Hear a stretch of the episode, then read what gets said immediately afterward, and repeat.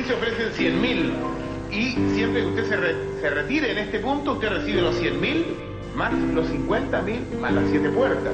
Pero si usted llega acá y se gana todo, entonces se gana solamente el automóvil, sin los 100 mil y sin los 50 mil.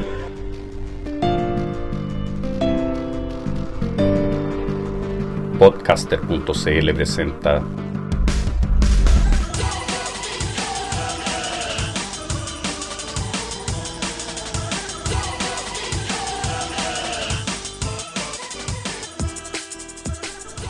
Hola, bienvenidos al noveno y penúltimo episodio de esta segunda temporada veraniega de Tercera Cultura, acá en podcaster.cl. Ricardo, ¿cómo andamos? Bien, bastante bien. Cambié- el, el cambié día la frío del verano. Estamos en un lugar no identificado acá en Ñuñoa y tenemos un invitado que esto para mí es, una, es un verdadero cierre de ciclo, en el sentido que partimos esta temporada con Felipe Kassen, Kassen, ya, ya, ¿ya? Y estamos eh, cerrando, digamos, la mm, esta temporada, digamos, o sea, en el sentido que este es el último capítulo regular de la temporada, con Álvaro Izama. Hola, ¿cómo están? ¿Cómo están? Un honor estar acá para mí. Yo me siento profundamente agrado. No, no sé qué tengo que hacer acá, pero Lo que vamos a tratar hoy día es cognición y televisión. Un tema Ya. que nos apasiona con Remy y le hemos dado hartas vueltas en el último Ya, ya, tiempo. ya. Queríamos partir hablando del festival. Vamos a salirnos Sí. de, de la cognición por un ratito para... ya, ya, ya, ya. Sí, po. En lo que a todo esto, mira, yo he notado de que no este último tiempo no estamos mencionando los títulos de los capítulos, pero hoy día tenemos que mencionarlo. Sí, nuestro capítulo se llama Jumping the Shark. Ya está bien. Sí, po. Eh, televisión y cognición. Claro, uno podría decir, podría decirse de que estamos saltando, digamos, al tiburón o que estamos vendiendo la mula, ¿cachai? Al meternos en un tema extraordinariamente popular que a todo el mundo le interesa y que a todo el mundo le gusta o le disgusta. ¿cachai? Claro. Eh, sin embargo, hay hartos cuentos, digamos, más o menos serios. ¿cachai? Bueno, y algunos no tantos, pero ustedes saben de que no, tampoco nos complicamos, digamos, tratando de hacer una clase magistral sobre ninguna cosa, sino que básicamente se trata de, no sé, pues, sacar datos freak respecto a, a los temas que estamos abordando. Entonces, ¿qué es lo que tiene dominada a la televisión en estos días? Álvaro. Hoy día a la tarde alguien colocó. eh, en- creo que era Marisol García en, en Facebook. Colocó algo bien interesante. Colocó que la época de los milicos, la dictadura en el fondo del festival servía para tapar ciertas cosas. Eh, era muy buena teoría, porque en el fondo eh, están pasando cosas en Chile en este momento que nadie está viendo por el festival. O sea, fundamentalmente el caso de Piñera, Piñera está armando un gabinete completo esta semana y en el fondo todo el mundo está preocupado del festival. Y, eso está pasando por estos lados. Pero, pero lo interesante del festival es que es que para mí es la histeria, el exceso, la- el, festival es como el, fe- el- el fenómeno que tiene más hype, en el fondo, más, más sobre legitimación eh, estética, eh, estética, ¿no? sobre, sobre legitimación estética, musical, artística, cultural, de lo que quería tener. En el fondo, Jürgensen lo, lo decía muy bien en una, en, en una columna de la otra vez, en el fondo es un festival de provincia Sí. de municipio que tuvo la cueva de ser televisado varias veces durante la década del 80 y, y que en el fondo es- y, y que tuvo dos o tres momentos estelares en esa década y quedó para siempre eh, atrapado en esa memoria que en el fondo es lo que pasa en la ciudad de Viña también como, como que es una ciudad que en el fondo eh, está en esa zona pero que, que, una zona que nosotros identificamos con una suerte de como de aristocracia o de veraneo chilensis como de la década del 80 ¿cachai? Reñaca, weón, Reñaca. etcétera. Sí. Sí, que como la, no sé, bolondero en esa época, por decirlo de alguna manera. En el fondo tú, tú lo podéis ver muy bien en el caso de, de- de una, en el caso literal, una obra de la María Luisa, Bombal, en el fondo, que, que- en el fondo eh, funciona y está escrita, no, no podía entenderla así la arquitectura de la mansión de Viña de, de la calle Álvarez.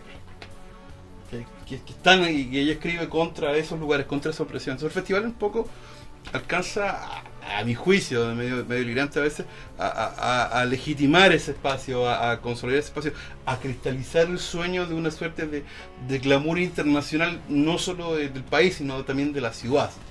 O sea que básicamente, no sé, pues el festival es un festival aspiracional, por decirlo algo así, y que ha seguido siendo, que siempre ha aspirado a algo ¿cachai? que no llega, una wea así.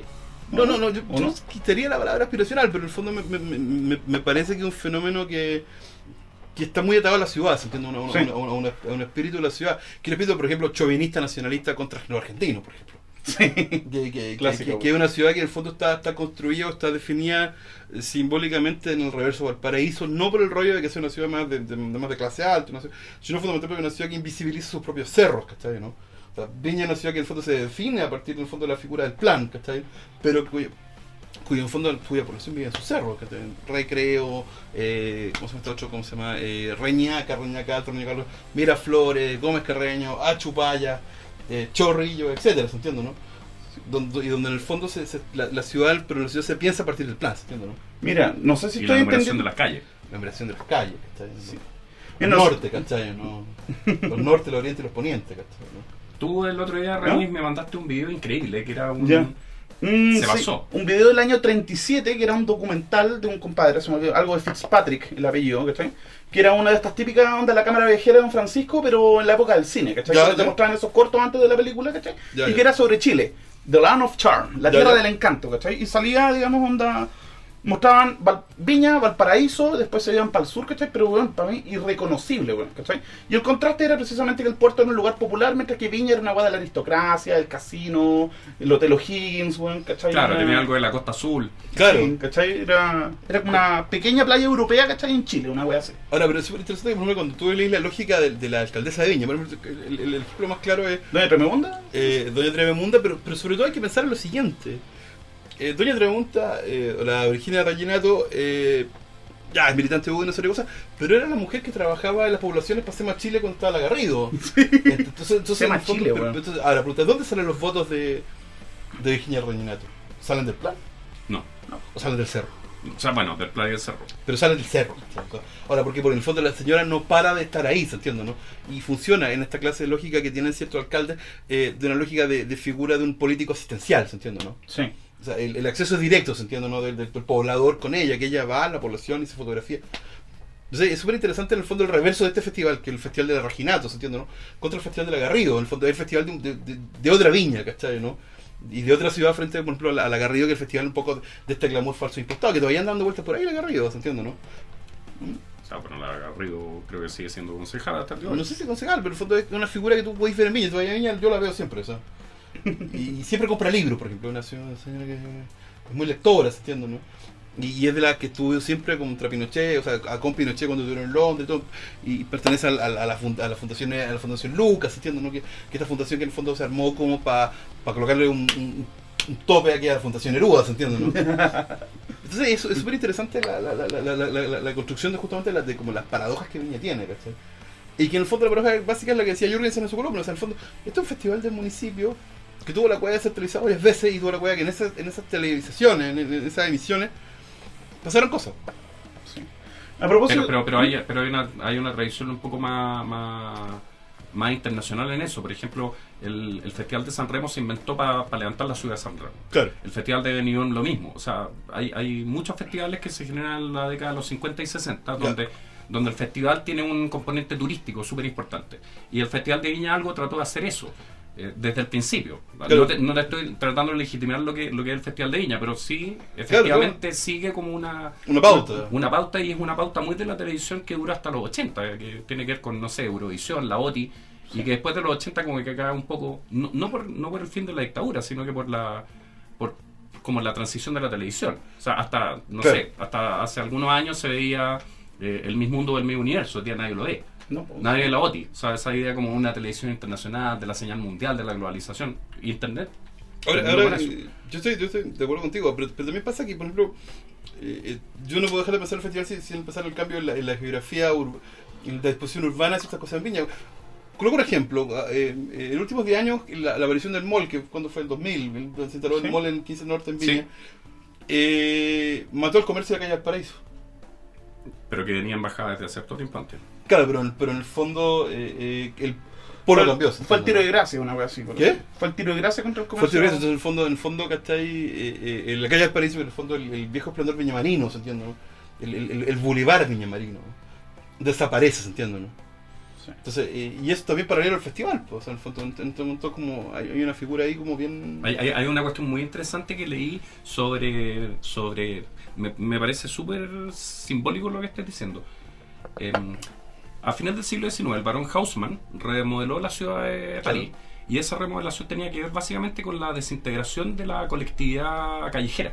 Claro, Entonces, al construir las grandes avenidas, lo que hace es que impide que haya motines. claro. ¿Por qué? Porque llegan los carabineros y apagan- a- a- a- acaban con cualquier cuestión.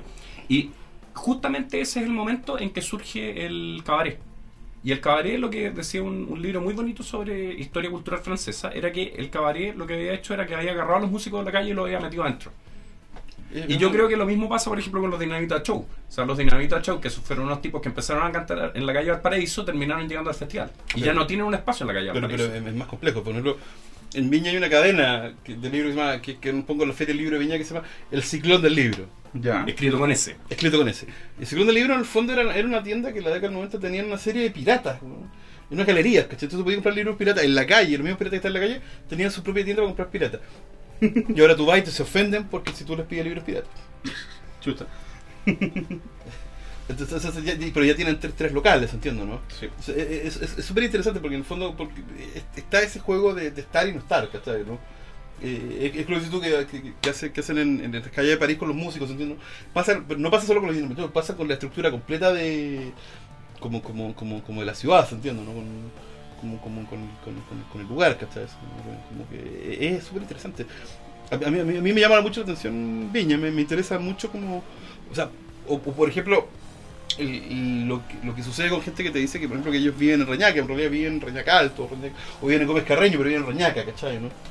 O, la, pelea simbólica, son cruces, o la, pelea física dura entre los chicos que bajan de los cerros a carretear Reñaca y los chicos que están turisteando, ¿se entiende, no?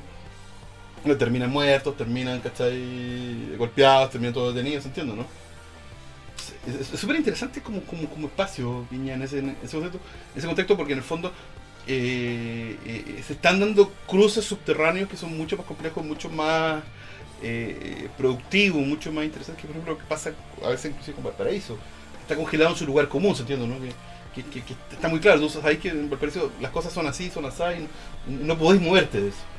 Y en Viña está en una perpetua, perpetua mutación hacia un lugar con el cual es desconocido. El festival en el fondo ejemplifica eso, ¿se entiende? Bueno, en, en Viña hay, hay un lugar que es como el, el lugar por el cual no hay que pasar a esta hora, que es la zona cero. La intersección de Fonstrer con la calle Valparaíso, Claro. que es un lugar donde puede uno fallecer en la calle. Sí. Y, y ahí, claro, hay una intersección de mucha gente que viene además de distintos lugares. Vienen cabros de Reñaca, vienen cabros de Recreo, vienen los cabros del Cerro. Y Pero- se pero- encuentran pero, ahí. Pero, hacía 15 años atrás, tú, tú por ahí no hay ningún problema. Habían dos bares y los bares eran lugares de encuentro entre o sea, el Casino Chico, el Arica, weón, el. el ¿cómo- ¿Cachai, no? Hay otro, hay El Andino. Otro, ¿Qué? el Andino, El Andino. Hay otro que se quemó también, que, fue el último. el Rodrigo. El Journal, weón. El Rodrigo. El Rodrigo se quemó y se en un edificio. El, ¿Cómo se llama el, el- este, este que está en Álvarez con. con llegando. en Álvarez como casi con la esquina con Scroder, que, que es como el. Ahí se me olvida siempre. Álvarez con Croix, el, el Viené, El Vienés, weón, ¿cachai, no? Claro. Que, que el fondo, pero, pero también la gracia que era, era interesante porque en el fondo eran locales de, de locales muy viejos que o sea, fueron- llegaron a ser lugares universitarios, lugares de, de, de- intersecciones, ¿cachai? Y ahora son todos pubs. Y ahora son todos pubs. Pero todos pubs. los Entonces- pubs de, la intersección de la zona cero son pubs de, la chela. botella, de la, de la chela Luca y no, no te venden ni Claro, comida. y como que en el fondo también la, la, la, la ci- la ciudad, se, la ciudad, es como un festival, como la ciudad se, se, se, se volvió un pub, ¿cachai? ¿no? El, el bar se transforma en pub. Claro. Hasta si tú querías a la, a la- a la Viña Vieja tenías que internarte, por ejemplo, en, Calle Quillota, o, o los norte que están cerca del, del Colegio San Antonio, o la Flor de Chile que está ahí como en... Que, que son lugares donde en el fondo se conserva ese lugar, o, sea, o unas quintas recreo que están cerca del terminal, que está ahí... No, Quillota, básicamente Quillota. Quillota, la Quillota, que es donde el fondo se, conserva ese espacio todavía congelado. Eso sería como el Deep Viña, por decir. Claro, el Deep Viña. Eh, que, que en el fondo el Viña, como, como, como, como, como, claro, el Deep Viña, pero el Deep Viña es súper interesante porque en el fondo el, que el Viña es mucho más, más concreto, ¿cachai? Por el fondo, todos estos lugares que estamos hablando conservan la pretensión de ser Viña Marino, aunque yo no sé si qué sea, sea ser Viña Marino, ¿cachai? Eh, eh, eh, es interesante. El dato que, es bien la, la pretensión aristocrática de, de un lugar como recreo, por ejemplo. ¿Y cuáles son los límites de recreo? Más rápido, ¿cuáles son los límites de recreo con el Cerro Esperanza? No hay límite. Claro. Pero en el fondo alguien Bueno, de- está la famosa calle esa que es la que vive, que es la. Casi siempre se me olvida el nombre, pero. Pero, pero, pero, hay Pero es chicos una calle, de, nomás. Cerro Esperanza que que son de recreo. Claro, Viña nu- nunca Vi- Viña te por permite, eso, te sí. permite hacer, ¿cachai? Eso como... O, o chicos de dicen, en realidad soy de Reñacas, entiendo, ¿no? Claro. Eh, eh, interesante. O chicos de Chorrillo que te dicen, en realidad soy de... Estoy en el fondo en Chorrillos Bajo, no estoy ¿Cachai, en... cachai que hay un muro en, eh, no es bosque de Montemar, es algo así como montes de Montemar. Ya, La última, la última parte que lotearon para casas como de estilo más pretencioso. Y colinda con una población en Concón y tiraron un muro divisorio que es como el muro de Berlín. Y de hecho, las nanas tienen que caminar eh, como 40 minutos para llegar a la salida donde se toman las micros. Cuando, cuando seco, sí, ¿no? Creo que es por ahí. Ya. Cuando si caminaran en línea recta para llegar a la calle principal, se demorarían dos minutos. Pero no hay calle. Y hay un muro. O sea, hay una especie de división infranqueable que dice, ya, aquí estamos. Y se acaba el, el espacio. Eh, Es súper interesante como, como lugar, porque, porque- porque también piensa en la Quinta Vergara. La Quinta Vergara, eh, tal vez la gracia central de Quinta antes que la remodelaran, era que la acústica siempre fue más o menos decente. Y a mí, a mí me molesta la remodelación de Quinta Vergara por varias razones. Una entre las que me molesta, pero por varias razones en términos que son simbólicas. Una, que en el fondo, en la Quinta original tú quedabas muy cerca del escenario. A pesar de que estuviera ahí en la punta de la galería, ¿Sí? queda ahí. La Quinta Vergara es la bombonera en Chile. Ese es el equivalente. queda ahí. Pero la regulación ya queda ahí lejos. O sea, se- como que en el fondo se extiende un poco la. Se extiende, se extiende un poco la platea, ¿se entiende, no? O sea, la distancia entre la galería y el escenario ya no es tan. Sí, pues. Claro, eso es- Dos. Que había un dato interesante de la Intergara que era que había mucha gente o que, el que quisiera se podía pasar sin ningún problema de galería platea. Sí. No, y más todavía. Del cerro a la galería. Del- Sí, pues. Eso lo O dice. sea, la pasada del cerro a la galería era un Eh, no, clásico. ¿Tú lo hiciste? Sí, lo hice. Obvio que lo hice. Yo también, o sea, yo- Había unos guardias, unos guardias así como tipo los, los tipos que perseguían a Claro. el bosque, que están con linterna. Entonces, en el fondo agarrando, interesante porque en el fondo te metías por el cerro, pasabas a la galería, pasabas a platea y podías inclusive terminar en O palsa. sea, yo me acuerdo de pasea, mi, mi, mi gran pasada platea fue cuando tocaron los Fake No More. Mm. En galería y de repente empieza a huir el público, suena Fake No More a un volumen que nunca se había escuchado en la Quinta Vergara y los pocos rockeros que quedan en la galería empiezan a saltarse a platea y como que tiraron la esponja los guardias. Como dijeron ya, esta cuestión pero- incontrolable. pero- que- Eso habla de un diseño que también habla del colectivo. Y que tiene que ver mucho con el diseño de la ciudad. Y que tiene con- también con el O diseño. sea, de- también hay, hay una metáfora del plan contra el cerro. Claro, ¿cachai? Claro, también En una el fondo ahora es un, festival de plan, ¿no? Pero que es de cerro, en el fondo. Claro, claro, claro, Sí, por ahí. Es una, una- una paradoja, es una contradicción bien, bien, bien interesante. Oye, eh, tu experiencia del festival como espectador, histórica. Es que hay una cosa que a mí me molesta el festival, la histórica, que, que, que es la histeria del festival. Y la voy a definir en va- va- varias cosas. Que, que en el fondo eh, yo no, no, no lo tenía claro hasta el año pasado que me, en Mercurio me envió a cubrir el festival para el retrasado. O sea, me pagaron hotel, me dieron viático y fui a la primera noche de inauguración del año pasado al festival. Que era la inauguración de los 50 años del festival. Sí. Pasan dos cosas o tres cosas. eh. Primero es que yo creo que la aparición de Canal 13 en la, la cobertura del festival ha sido nociva. Mm. O sea, el joint venture de Canal 13 y co- cooperativa ha sido nociva, pero ha sido nociva porque en el fondo eh, ha dinamitado la noción eh, democrática que el festival siempre tuvo. ¿A qué aludo con eso? A que el fundamental del festival era un- una clase de evento que permitía que los periodistas y los reporteros de cualquier clase de medio en todo Chile, ¿se entiende, no? Pudieran estar en la primera línea de nota. Cuando Canal 13 toma eso hace unos años atrás, empiezan a agradar, empiezan a, a- a- marcar las distancias entre las credenciales. Ya, así. Entonces Ya. el periodista de la radio, no sé, de la radio Nueva Aurora de, de Magallanes, weón, que ha venido 20 años, entiendo, ¿no? Que viene con una grabadora, y peor aún, en el momento bueno, viene con un celular para hacer transmisión en vivo al artista en la conferencia de prensa, empieza a tener vallas de acceso, entiendo, ¿no? Sí. Para los artistas. ¿Cachai? Entonces el año pasado tú tenías, yo me acuerdo los, no me acuerdo los colores, alguien podría pero entonces tú tenías el, el color del, del- de prensa, pero también el color del fondo de, de- del que era de Canal 13 y Cooperativa, y voy a entrar a todos lados, ¿cachai? ¿no? Mm. Sí, como periodistas VIP versus periodistas. Claro, una ¿cachai?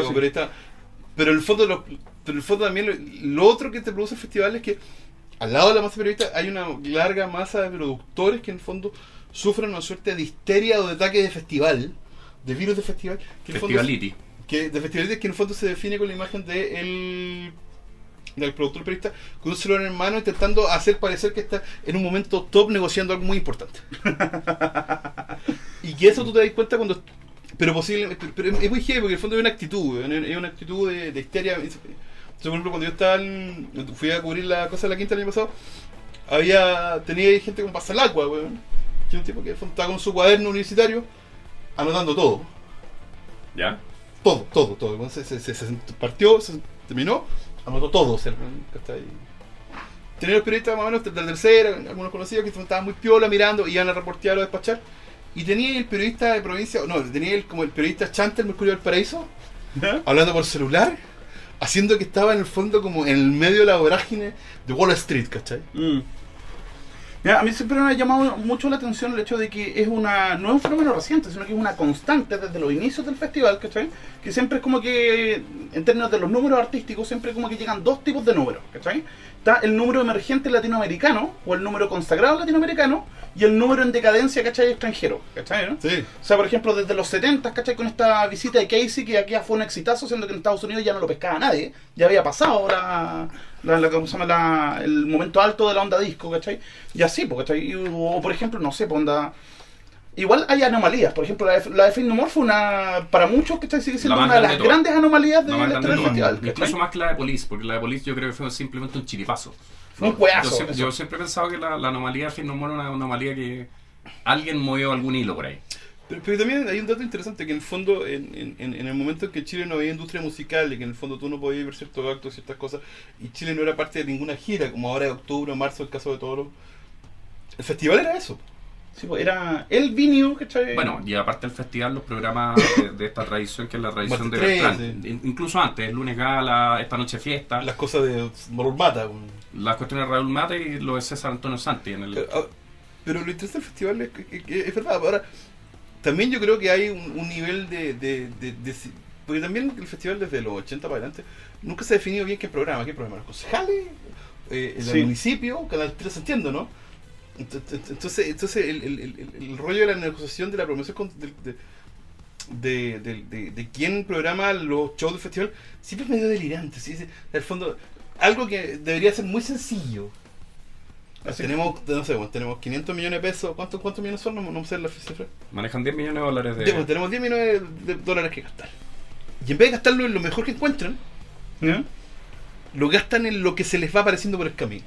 Exacto, una cosa así. Entonces, eh, y eso permite que en el fondo al- al- alcance un nivel como de psicotronia increíble. Pase lo de Fey No More, entiendo, ¿no? Pero más que Fey No More, yo creo que el promedio lo que pasa es David Hasselhoff. Mira, hay, hay un detalle, hay, un, hay un detalle que es muy muy interesante, que es el detalle de algo que dice Olsen, González y Role en su libro sobre la música popular en Chile. La- el segundo volumen, que es 50-70, Ya. que el festival hace una especie de aventura con el festival de Benidorm en los años 70. Ya. Y el ganador del festival de cada año iba al festival de Benidorm a presentarse.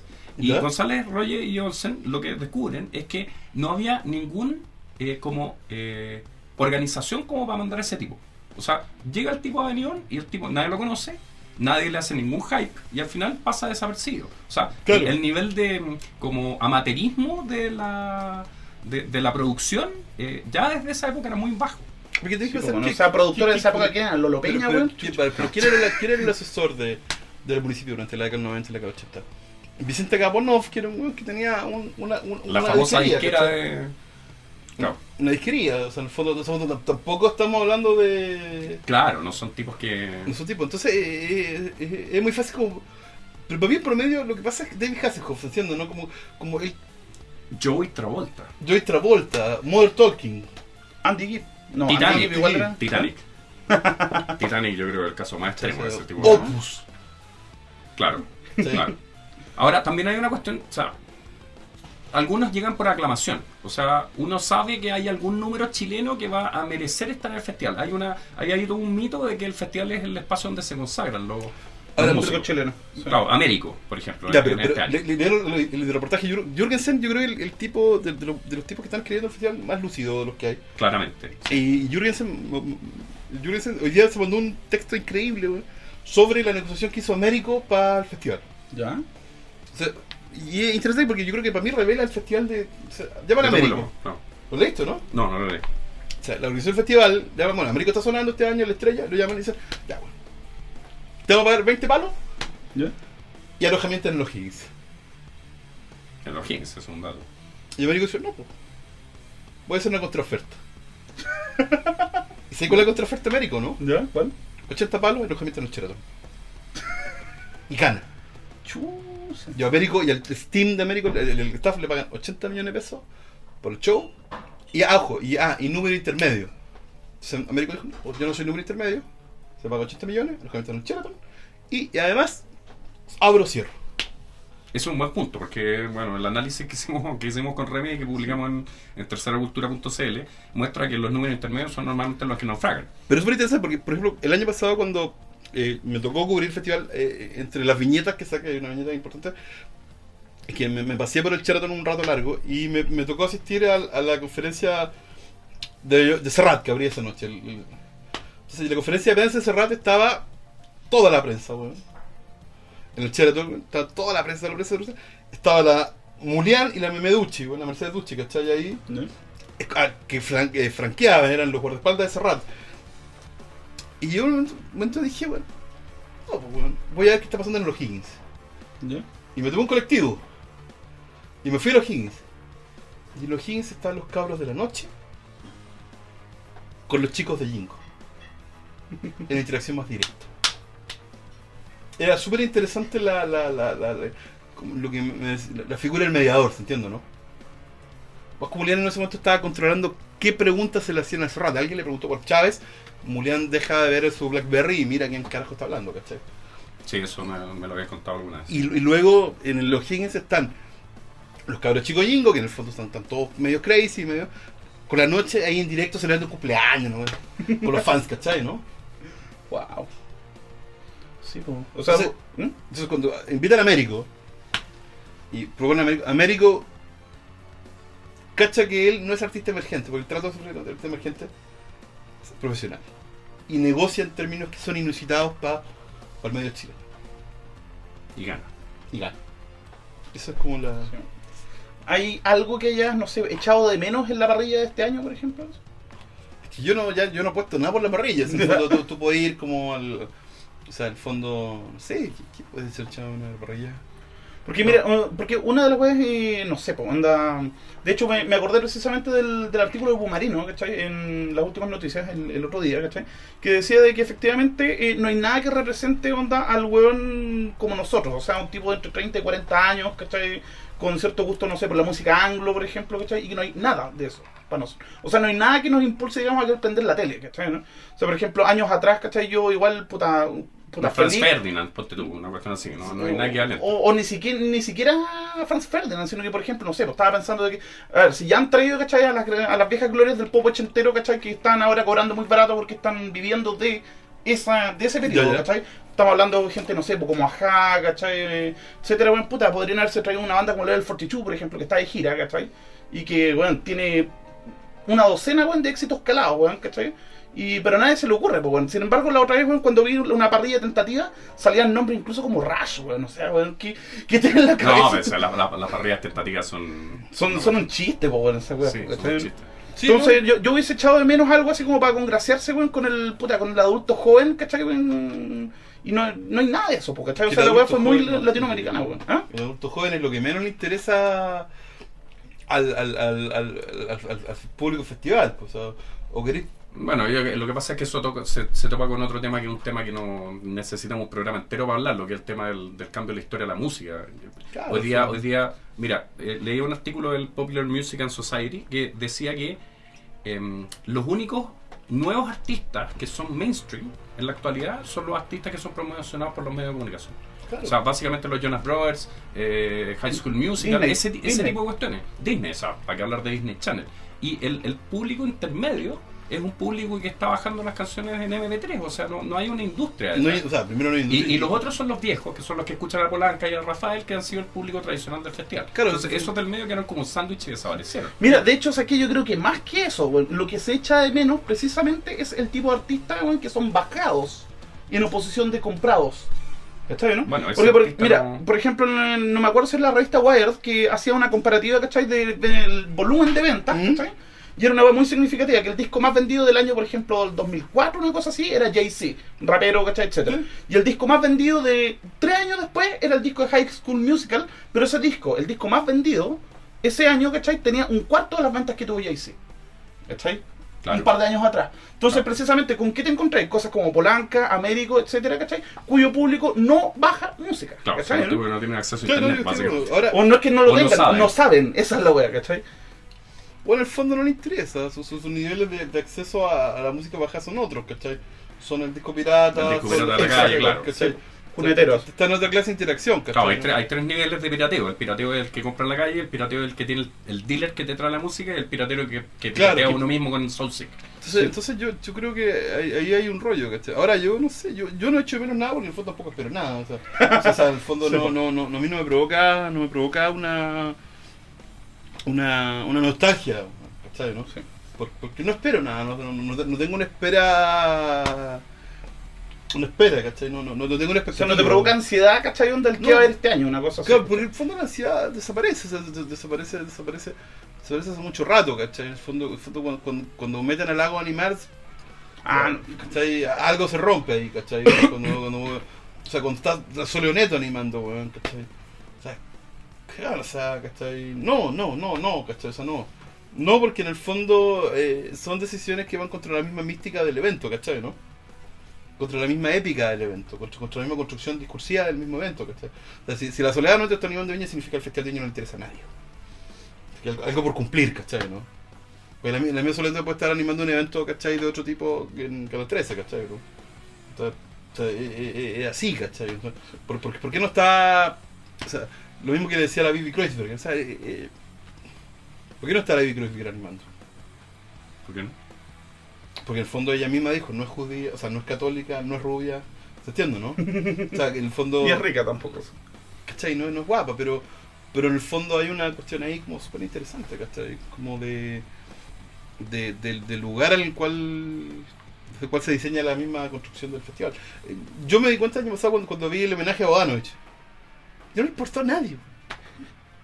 O sea, le Bueno, eso es lo que tú decías, sostenías en la columna de ¿Qué pasa? Que, que lo que pasa al, al final es que el festival no, tiene- no tiene historia. no tiene historia. O sea, y, el, y tiene- el público del festival tampoco tiene historia. O sea, mm, corta un cuesco que Claro, pero en el fondo Bodanovich vive, había, había crecido en, en- en la, en, la, en la ilusión, de, que, de que en el fondo él era el, era el, el animador, ¿cachai? no? Sí, era él. O sea, el Viña era él, Claro, básicamente. y, cuando él va y nadie lo pesca o lo despachan rápidamente, te das cuenta que en el fondo la gente quería escuchar a Camila, quería escuchar a la noche. esa noche.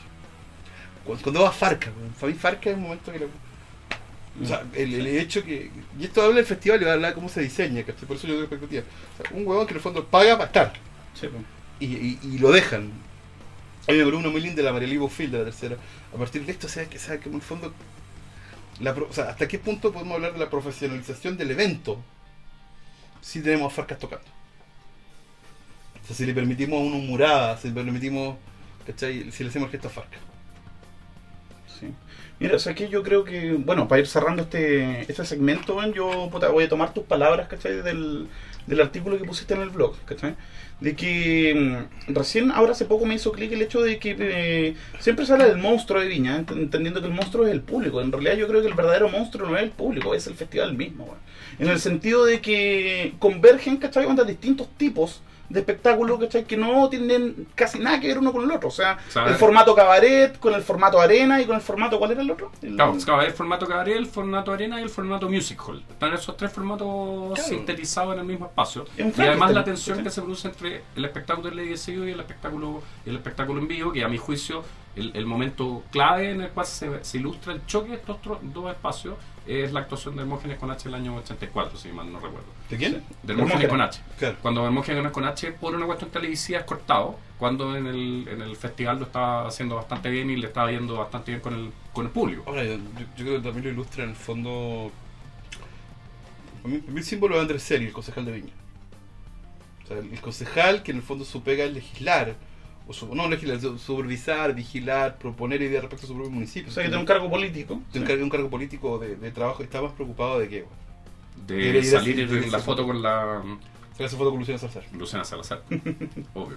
¿Cachai? no? O sea, eh, cu- cuando, sucede esa figura, ¿se entiende, no? Eh, eh, eh, eh, de que lo, lo entrevisten en el primer plano, weón, de, de ser columnista de SQP, ¿cachai? ¿no? Si- si- Significa que algo más anda mal, ¿cachai? Significa- o que no que sea mal, pero algo que en el fondo que uno está viendo ya no es, ¿cachai? Farca para mí es, o sea, Farca le pagó un glomitón, weón, a, A cada, cada uno de los. tipo que fue a, la- a esa, noche al festival. Pero lo más interesante es la respuesta del público. Cuando, cuando la, Pero la porque galería no- empieza a gritar, Porque queremos no, nuestros lomitos. no, le dieron bebida, pues, weón. o sea, porque, porque en el fondo, o sea, porque la, la- la lógica. y los periodistas que piden una fiesta. Claro. O sea, ¿cachai? Y- y igual se las da, ¿cachai? ¿no? Entonces, no sé. Bueno, vamos con nuestro fricazo. Yo creo que este tema no necesita presentación de No ningún necesita tipo. presentación, ya lo reconocerán. No, o sea, no, de, de hecho creo que viene con su propia presentación el tema, así que Correcto. vamos a dejar, bueno, hacemos una pausa freak y volvemos acá en A ver si vuelven a escucharlo después de esto.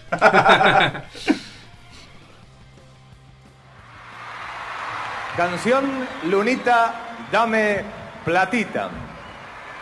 Arreglos y dirección orquestal del maestro Tolly Ramírez. Letra y música Paul Diamond y Roberto Ardizone. Intérpretes Paul Andani.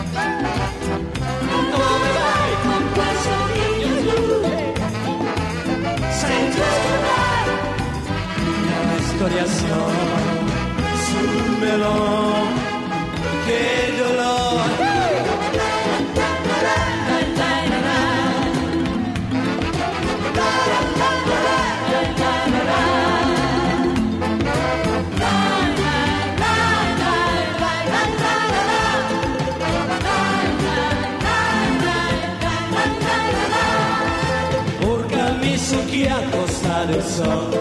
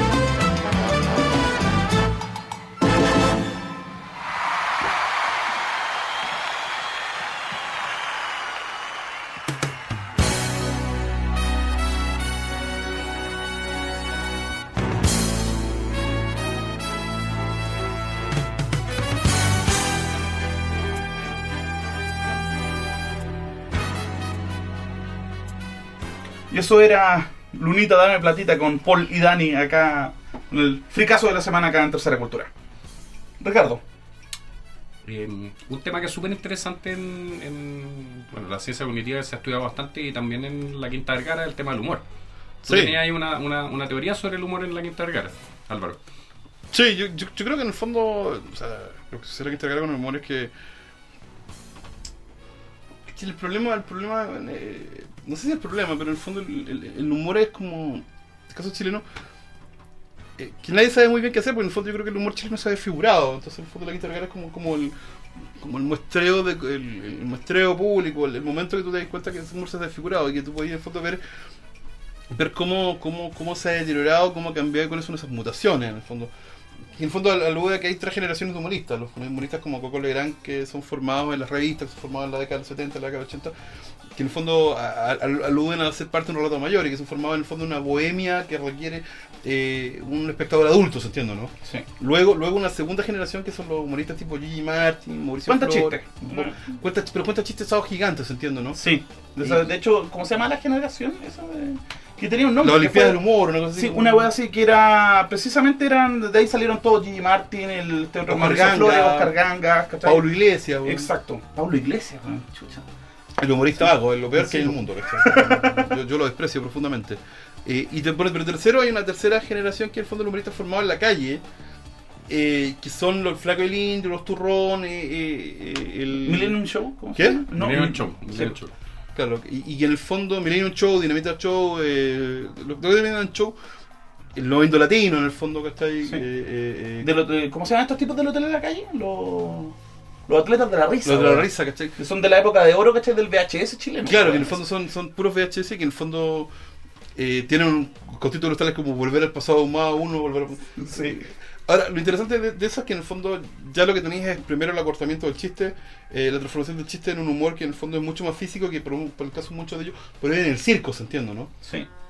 Y en el fondo, como la quinta, en el fondo termina recogiendo eso, termina funcionando o no funcionando. Por eso lo decía, lo hablamos con Ricardo hace un rato, es súper interesante la eh, la actuación del de- la actuación del año pasado del Flaco y el Indio en, el- en el Sí. festival. No porque fuera una rutina excepcionalmente buena, que, que lo fue, ¿se entiende? ¿no? Por, primera vez pudimos ver el cruce entre este humor, ¿cachai? Formado en el circo, formado en la calle, con un guion. La primera vez que tenían un guion, un guion a la altura, ¿se entiende? ¿no? Sí. Un guion del- donde, donde el indio no era solamente la comparsa del flaco, ¿se entiende? sea, no era el palo blanco, por por el palo blanco. Y que tuvo tres o cuatro momentos notables entre ellos dos. Uno donde el flaco simuló tirar una molotov en la quinta. que esa es la apertura. Pero el momento en el fondo el indio le devuelve el billete a Farcas. y le dice, me quiero dar un gusto. Y ese momento es el momento que a mí me revela mucho eh, de lo que, de, de- de esa claridad de ese show. Que no se ha repetido, no creo que lo haya repetido Bombo Fica, que para mí es un, más o menos mediocre y malo, ¿cachai? Sino fundamentalmente eh, porque en el fondo devuelve a su humor a, a una zona de, de- de complejidad, a una zona de discurso, a una zona de civilidad, ¿se entiende, no? Que es una zona de, de la comprensión de los mecanismos de todo lo que está sucediendo en el show, que en el fondo se, se, se juntan y se unen. En, en- Decantan. se decantan en ese punto, en el fondo es el único momento lucido desde el festival, de ese festival. Donde Farca aparece tocando, ¿se entiende, no? Sí. Y todos parecen llevarle la mano. Sí, es inter- interesante el, fenómeno del humor, porque... porque O sea, tú en, en- en alguna forma estás sosteniendo un poco que, que la función del humor, y particularmente en el festival, es la función de decir que el rey estaba desnudo. Claro. La, la función del humor es, es fiscalizar o parodiar el poder, ¿se entiende, no? O, o parodiar los discursos que construye el poder respecto a la identidad, ¿se entiende, no? Que es la función en el fondo que uno puede ver en el caso de, de- de- del stand-up americano, ¿se entiende, no? Bill Hicks, ¿cachai, no?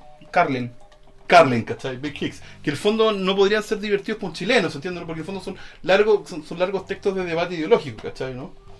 Eh, y que en el fondo, en el caso argentino, podéis ver en el caso de un petinato, o, o el fondo, cuando, o cuando Capuzotto, ¿cachai? Eh, se encarna en pomelo. O- y dice, bueno, soy rock. El rock. Rock and roll, nena, rock, nena, rock, rock, nenas y rock. O, o, o en Popita Rodríguez, que parodia los discursos de, de- de- de la música popular a partir de, de la figura del peronismo, ¿cachai? ¿no? Sí. en los motoreros. Es súper interesante eso, ¿cachai? Pero eso no pasa acá, porque no... no ¿Por qué? Pompita Rodríguez, por ejemplo. No, no, pero ¿por qué no pasa acá? No pasa acá porque ese nivel de parodia es un nivel que proviene de algo que en Chile yo creo que no existe en el humor, que es el texto. El humorista chileno no, no tiene guion, ¿se entiende, no? O carece de un guion que en el fondo le permite armar una rutina que supera el chiste. Por eso el Coco Legrand es nuestro gran humorista. Porque está pensando en términos de arcos, ¿cachai? Mucho mayores. Sí, pues, o sea, la, la rutina de este siempre ha tenido como una especie de arco dramático Claro. general, ¿cachai? Eso. Y, es- pero, y eso lo hacía brillante en los 80. En el caso de esta, de- en el caso de estos humoristas que provienen del circo, que provienen de la calle, que provienen de cuentas chistes, entiendo, ¿no? El arco ya no, No, pues no. no hay relato. Sino que es una sucesión de situaciones cómicas, Claro. Pero, o sea, relatos entendiendo como discurso. Porque, como discurso, como, como arcos, ¿entiendes? Sí. Que, que- que- que termina habitualmente en que en caso de. En, en- en- en una condición absolutamente apelativa con respecto al público, ¿se entiende? ¿no? El, el público no va a reírse, ¿se entiende? Va a reírse en la medida que es transfigurado por esa, por, por esa experiencia, ¿cachai? ¿Por qué? Porque le permite comprender, no sé, por la mecánica, la lógica del poder o la parodia o el fondo los discursos que en el fondo el otro está diciendo que compre naturalmente. Higgs, eh, Carlin, Capusotto, ¿se entiende, no? O sea, en el fondo cuando tú tenías al, Juanse, que es el de los ratones paranoicos, que se cree Mick Jagger, y a veces aparece apa- aparece Capusotto siendo de Pomelo, ¿te das cuenta que en el fondo le hay comprado? O aparece Pomelo burlándose como en el fondo de un auto, es Charlie, po.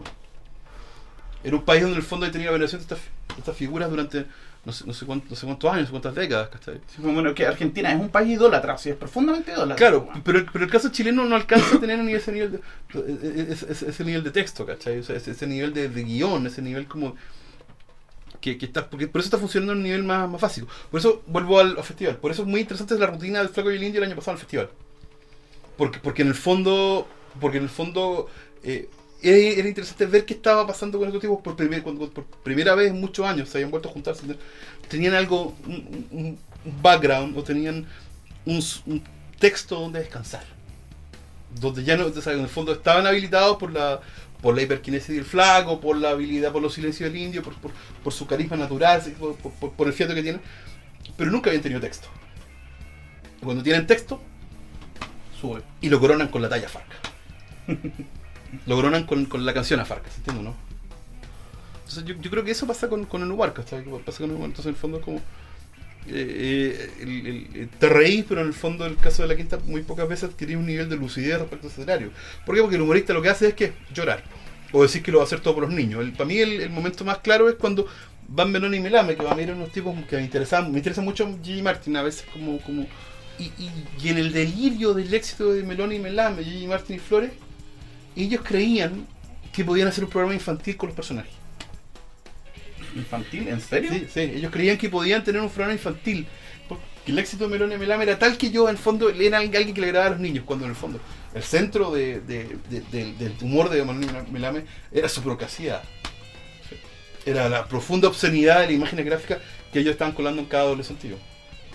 Es como que Anita la Reina, que en el fondo se casa con Zamorano, y, o sea, no se casa con Zamorano, pero en el fondo ya quiere hacer un programa infantil. Es súper interesante, es súper interesante ver la, la construcción de la figura y la parodia, como una parodia en el fondo desmonta, eh, eh, desmonta lo que rodea al festival, lo desmonta. Y como cuando eso no sucede, eh, eh, el humor te sirve para reírte nomás, pero cuando sucede bien, sucede un par de veces, te das cuenta de, de, de, lo- de la complejidad del, de- de- del espacio. La conciencia del metadiscurso del humor en la quinta es súper- siempre súper interesante. Pero eh, podemos hablar de que hay algo así como un metadiscurso, por ejemplo, no sé, pues en un Palta Meléndez, por ejemplo, en los 90, ¿sí o no? Es que a mí Walter Meléndez no me... No me la, la pregunta es la siguiente, eh, que es la misma pregunta que uno hacía cuando veía a Oscar Olavarría haciendo de Frey, ¿se entiende, no? ¿Modifica tu percepción de la figura parodiada, Walter Meléndez? No, Esa es la pregunta. no, no lo hace. Yo me acuerdo que mm, cuando Stephen Pinker escribe largamente sobre el humor en su último libro, en The Stuff of Thought, y empieza a analizar lingüísticamente a los, a los grandes stand-up comedians norteamericanos, eh, él muestra de alguna forma que estos tipos siempre sigan presos. O sea, lo, lo- lo que sol- solía ocurrir es que llegaba la policía, entraba... Lenny, Lenny Bruce. Claro, Lenny Bruce. El Lenny Bruce es el caso canónico. De hecho, Lenny Bruce es el de la- la- las siete palabras que no se pueden decir en televisión. No, es Carlin. Carlin es Carlin, de la. Pero, pero bueno, el, el capítulo se llama Las siete palabras que no se pueden decir en televisión y me acuerdo que Pinker habla como cuando entra la policía y saca a estos tipos del... eh, y ese, ese nivel como de, del humor como, como una cuestión antisistema es una, es una cosa que no... Que no, que no pasa en Chile. O sea, en el fondo tú, tú estás diciendo eso, que no, Claro, nunca desarticula el poder. Salvo- Salvo, no llega a ese nivel. No llega a ese- salvo Pequeños salvo momentos. Salvo momentos que tú recordás.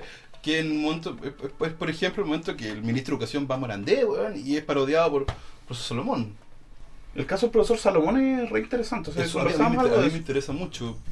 Pero también me interesa porque en el fondo el, el, el profesor Salomón constituye un constituye un constituye un hito para mí para mí constituye un hito, un hito del humor no no no porque sean divertidos ni nada de eso sino primero que yo creo que el Salomón y eh, cómo se llama eh, Kurt Carrera y cómo se llama el otro Kurt Sí, bueno. Y- bueno, la dupla eh, de carrera con su, su socio eh, son muy estudiosos.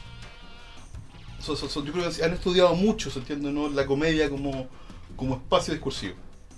Segundo, que, que están haciendo una comedia que solo a ellos les interesa, ¿se entiende? ¿no? Y que si están en Morandé es por una cuestión como azarosa, ¿se entiende? ¿no? no pueden estar en otro lado. ¿Por qué? Porque parte de su humor roza con la banalidad, o roza con la procacidad, o roza con, con el doble sentido, ¿se entiende? no? Pero no el centro de su humor. Sobre todo cuando ellos colocan grabaciones o cámaras o lo que sea, siempre son muy absurdas, ¿se entiende? no? Sí. En tercera instancia, lo que sucede con ellos es lo siguiente. Es un artículo Eh. rabanal sobre, sobre el profesor Bandera, ¿o no? Sí, un artículo clásico que artículo desmonta, clásico- desmonta la argumentación o de sea, el bandera. artículo- El artículo rabanal Lo, lo vamos a linkear porque es, un- es una disputa bien el Es interesante. interesante el artículo de Rabanal sobre banderas. Porque Ranale. ¿Qué? De Rodolfo Rabanal, ¿no? Ranale. de Rabanal sobre bandera porque es súper interesante porque en el fondo desa- desa- desactiva bandera, desactiva, des- desactiva la forma de instalación del saber lingüístico o la confusión en el fondo de, de, pro- de la confusión de como la gramática con la normativa, ¿se entiende, no? Sí, claro. Eso es lo que dice el fondo Rabanal, el fondo, esto, esto no puede ser porque el fondo, en lugar de cuál se posiciona el, el- el profesor Bandera es desde una lógica normativa que en el fondo no es admitible en, en el campo del estudio de la lingüística. Científico, claro. Lo que hace Salomón y Tututu en el fondo es desactivar ese discurso que el Rabanal ha desactivado académicamente a nivel público. A nivel del, del- del espacio, del, del espacio público. Porque en el fondo desactiva al profesor o desactiva al docente, que es Campuzano, que es Héctor Vélez Mesa, que en el fondo eh, son normativos, que en el fondo se, son constituidos, se constituyen como Hablan de la alta cultura, ¿no? de la O alta sea, cultura, su- hablan desde la alta cultura y además desde una suerte de, de identificación en- en- entre conocimiento y enciclopedia, ¿se entiende, no? Entre conocimiento y acumulación de, eh, acumulación de datos, ¿cachai, no? Y lo, y, lo, y lo que hacen ellos en el fondo es parodiar o representar una parodia de esa clase de construcción, que en el fondo es la construcción de autoridad, De poder más que de poder. ¿cachai? De poder más que autoridad. De, de- de poder. No, de autoritarismo respecto al saber, ¿cachai? no? Claro, y ahí. Sí, pues, o sea, la- el, el cuento es que después del profesor Salomón tú ya no puedes tomarte al profe de la tele en serio. Claro, ¿Cachai? Ese es como el cuento. Claro, es- y es es súper interesante porque en el fondo no eh, te, te- te- te- te ponen... Pero, pero eso eh, eh, es muy azaroso, o sea, o sea, que eso suceda no, no, es- no es, no es un... ¿cachai? El caso de, de profesor Lemón, por eso es interesante cuando van a la quinta fracasan porque en el fondo van dos tres o cuatro años tarde. Sí. Pero, pero ojo, hay, hay, hay cosas raras, porque, o sea, en- entiendo bien cuál es la lógica que está siguiendo, pero, pero hay algunos puntos que me hacen un, un poco como de cortocircuito. Eh, la- el espectáculo de Salomón y Tutu Tutu caga, esa es la palabra, cuando tiran la talla contra la Reginato. Claro. Cuando tiran la talla con la Reginato, se tiran al público encima. Y es muy raro, porque se supone que, según la lógica del humor norteamericano, el- el- la función del humorista justamente es producir esas, esas articulaciones, pero aquí como que el sistema no lo permite. No, la misma galería rechaza ese tipo de transgresiones. Claro, pero por supuesto, porque en el fondo la galería, no- la galería hay una galería que ha sido criada en el humor rápido de Álvaro Sala, Sí. que carece de arco. Y que incluso, más que Álvaro Salas, yo diría que es la tradición de Lucho Navarro. Claro, Eh, este Lucho Navarro en el fondo... cuenta o- chistes rápidos. El el chiste rápido que en el fondo funciona al tiro, ¿cachai? ¿no? O sea, el chiste sin política. El chiste sin política, que es el club de la comedia.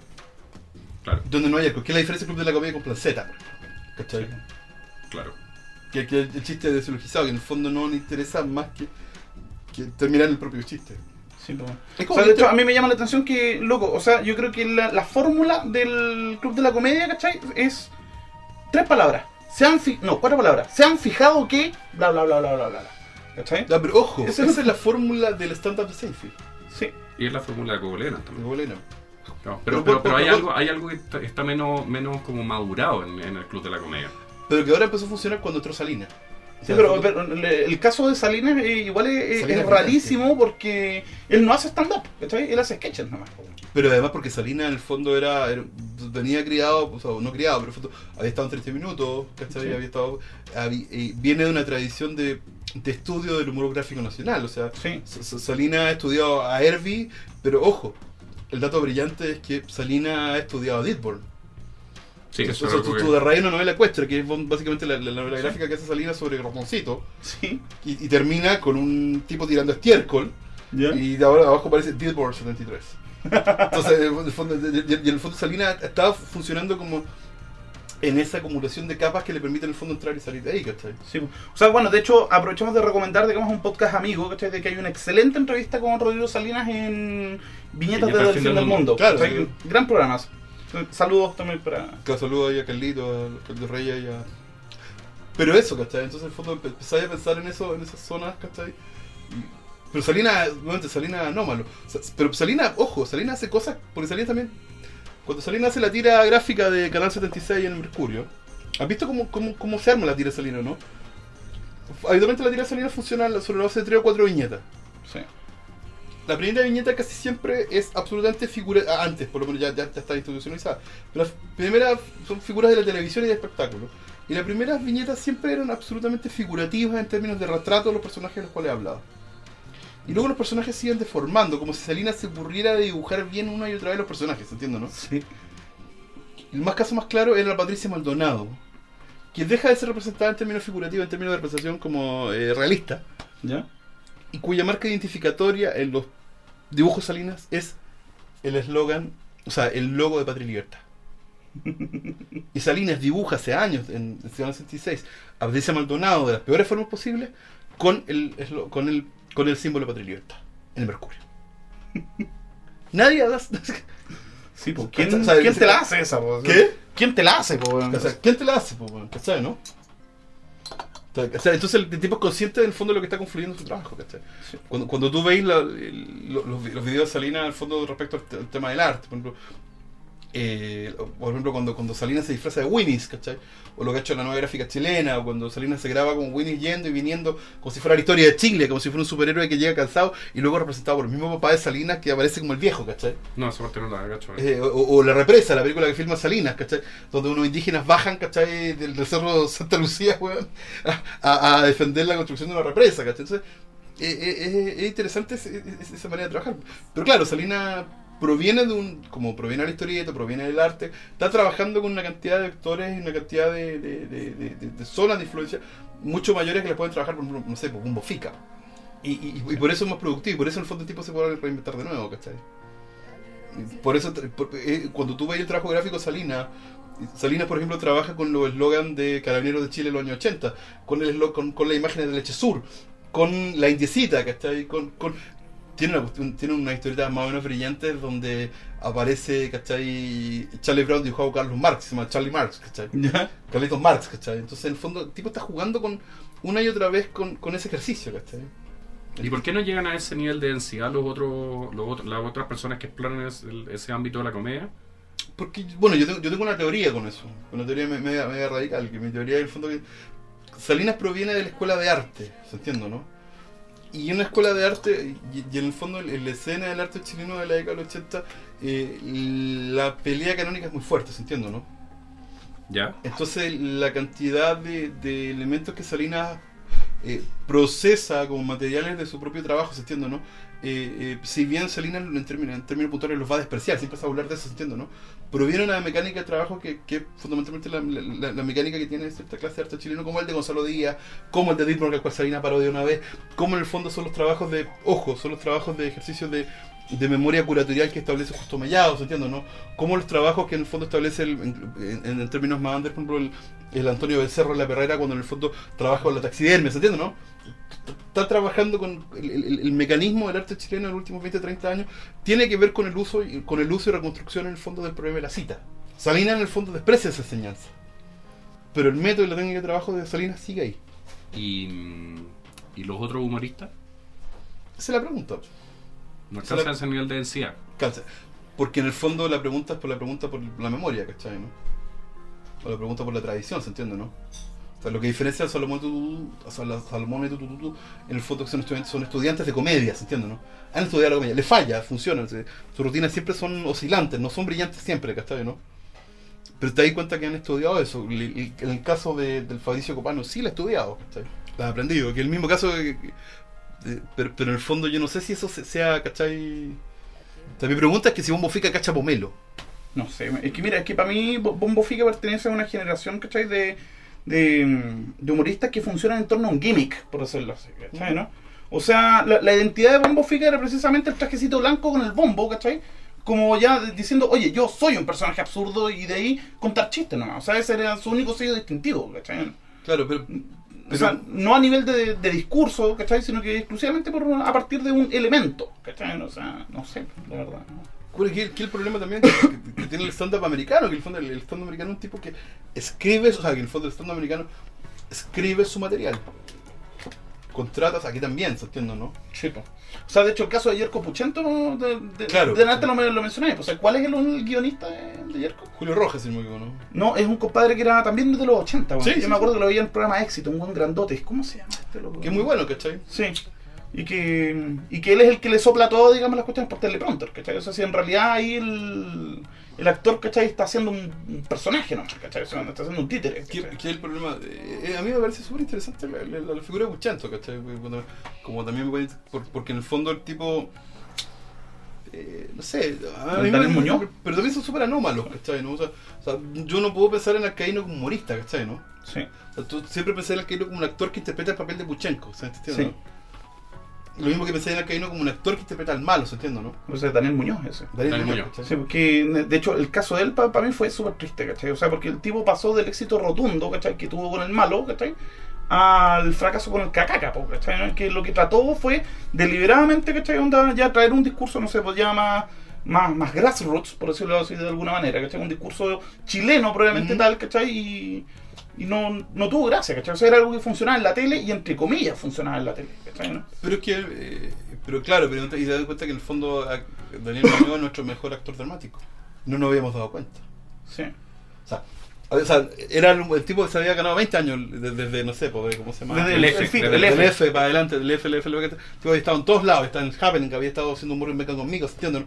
Nunca había tenido un papel dramático en nada, ¿se entiende, no? Sí. Y luego empieza a hacer cine, ¿cachai? Ya, y, y, y haciendo el mismo personaje, el mismo weón de clase popular, que en el fondo es, pícaro, que se entiende, ¿no? Sí.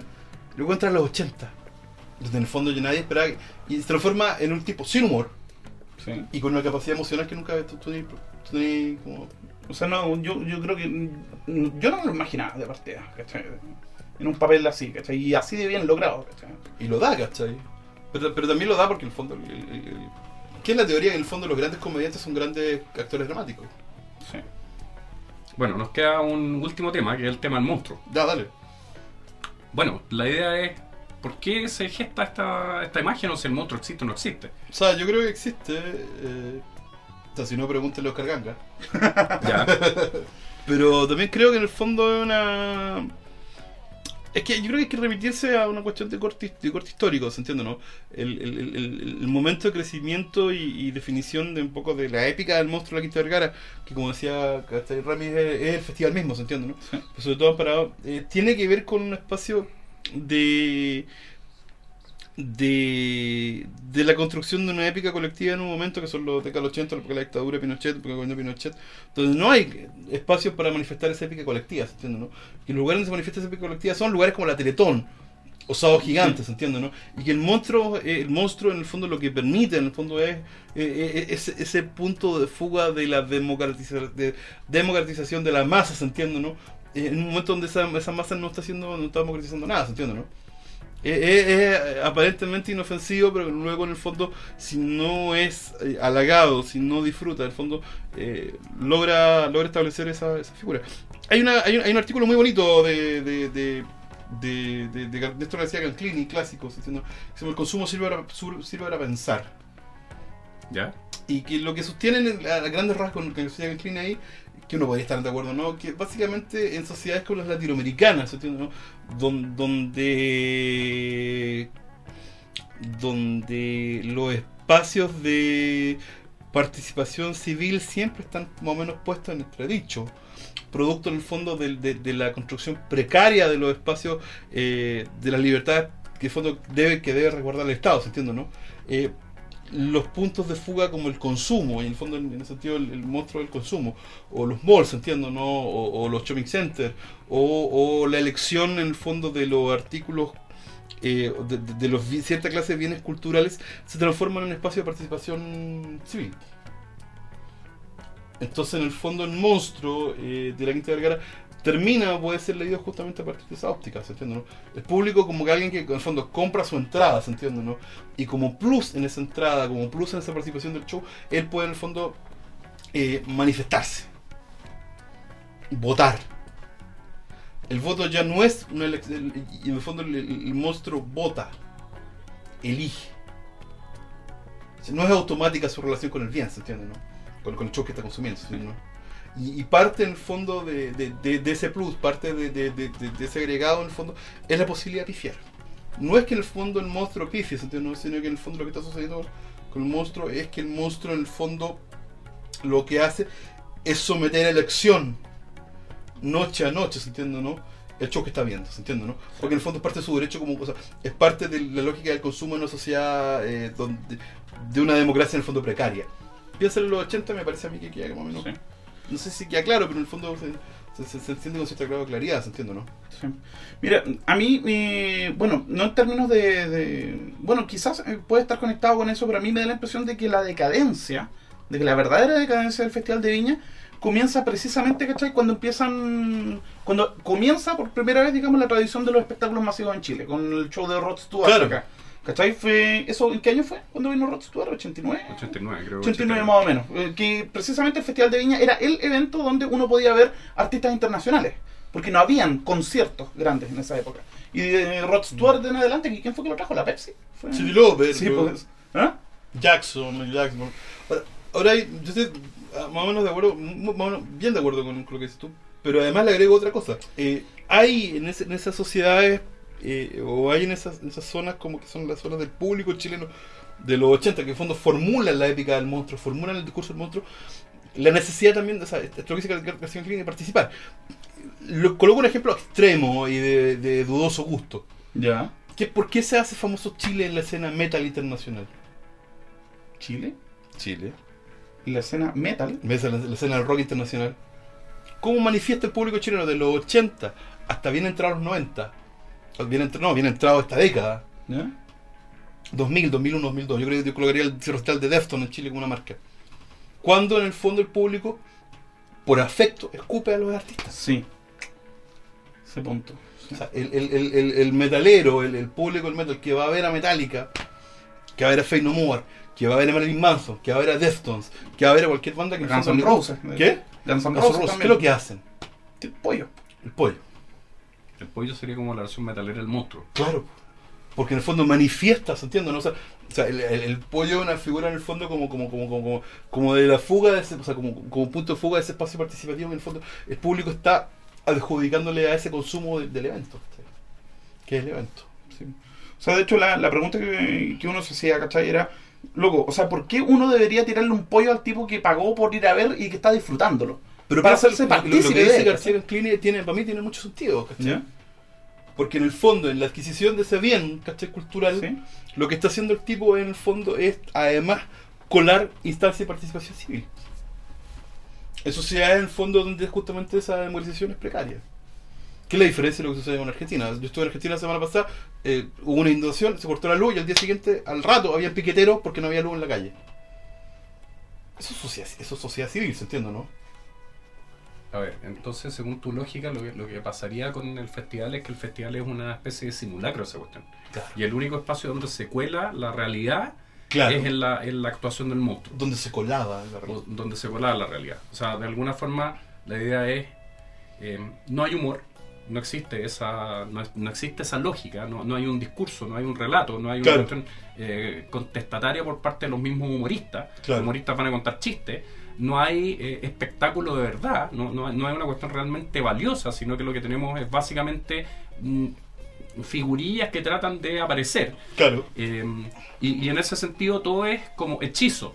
Claro. Y el único, el único campo en el cual aparece algo realmente de verdad es en, en- en la figura del monstruo. El La monstruo es el que el que realiza la cuestión, el que lo, lo convierte en una cuestión de verdad. Y no, y no Claro, solamente sí. en un- no solamente en una cuestión eh, eh, en el fondo orientada por, por las lógicas televisivas de los años 80. Claro, porque en el fondo el monstruo es el momento que te das cuenta que, que el show televisivo puede desbandarse.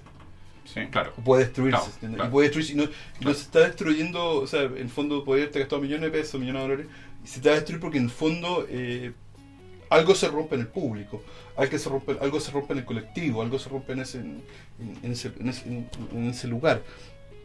Y que es súper paralelo en el fondo a la domesticación paulatina del monstruo de los últimos años, entiendo, ¿no? Justamente a las nociones, a, a la, democratización- a la re- efectiva democratización de la sociedad chilena. Claro. Ahora, eso nos lleva un poco a la, a la idea de cómo, de cómo es la lógica televisiva de los años 80, que es la que perduraría hasta nuestros días. Claro, o que claro. tratan de hacer perdurar los, los canales de televisión con la transmisión. Claro, pero que en el fondo no- ya no es posible, ¿cachai?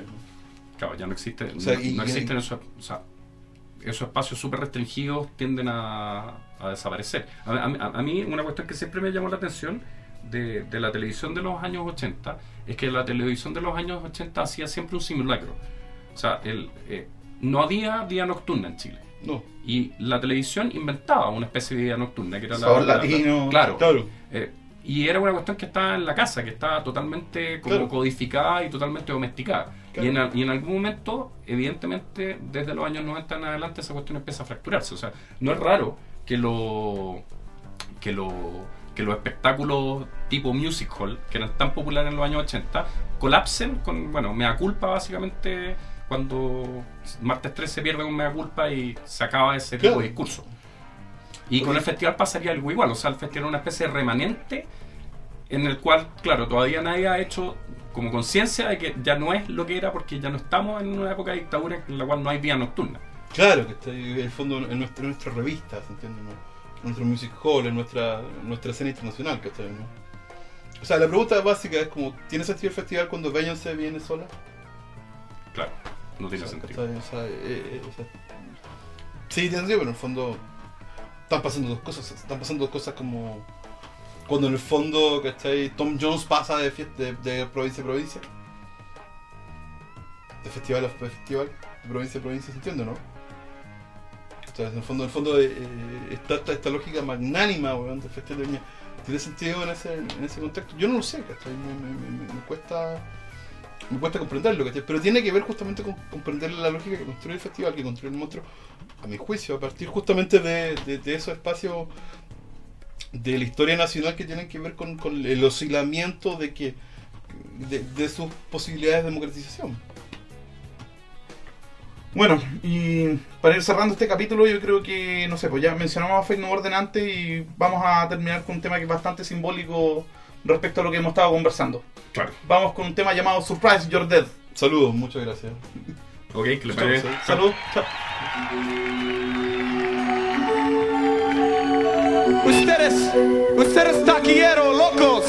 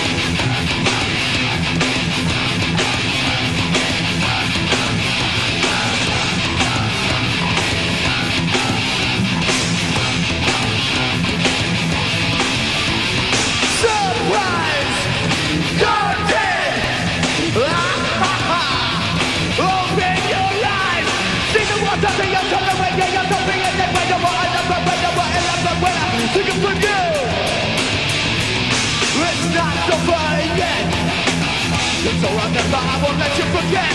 The hatred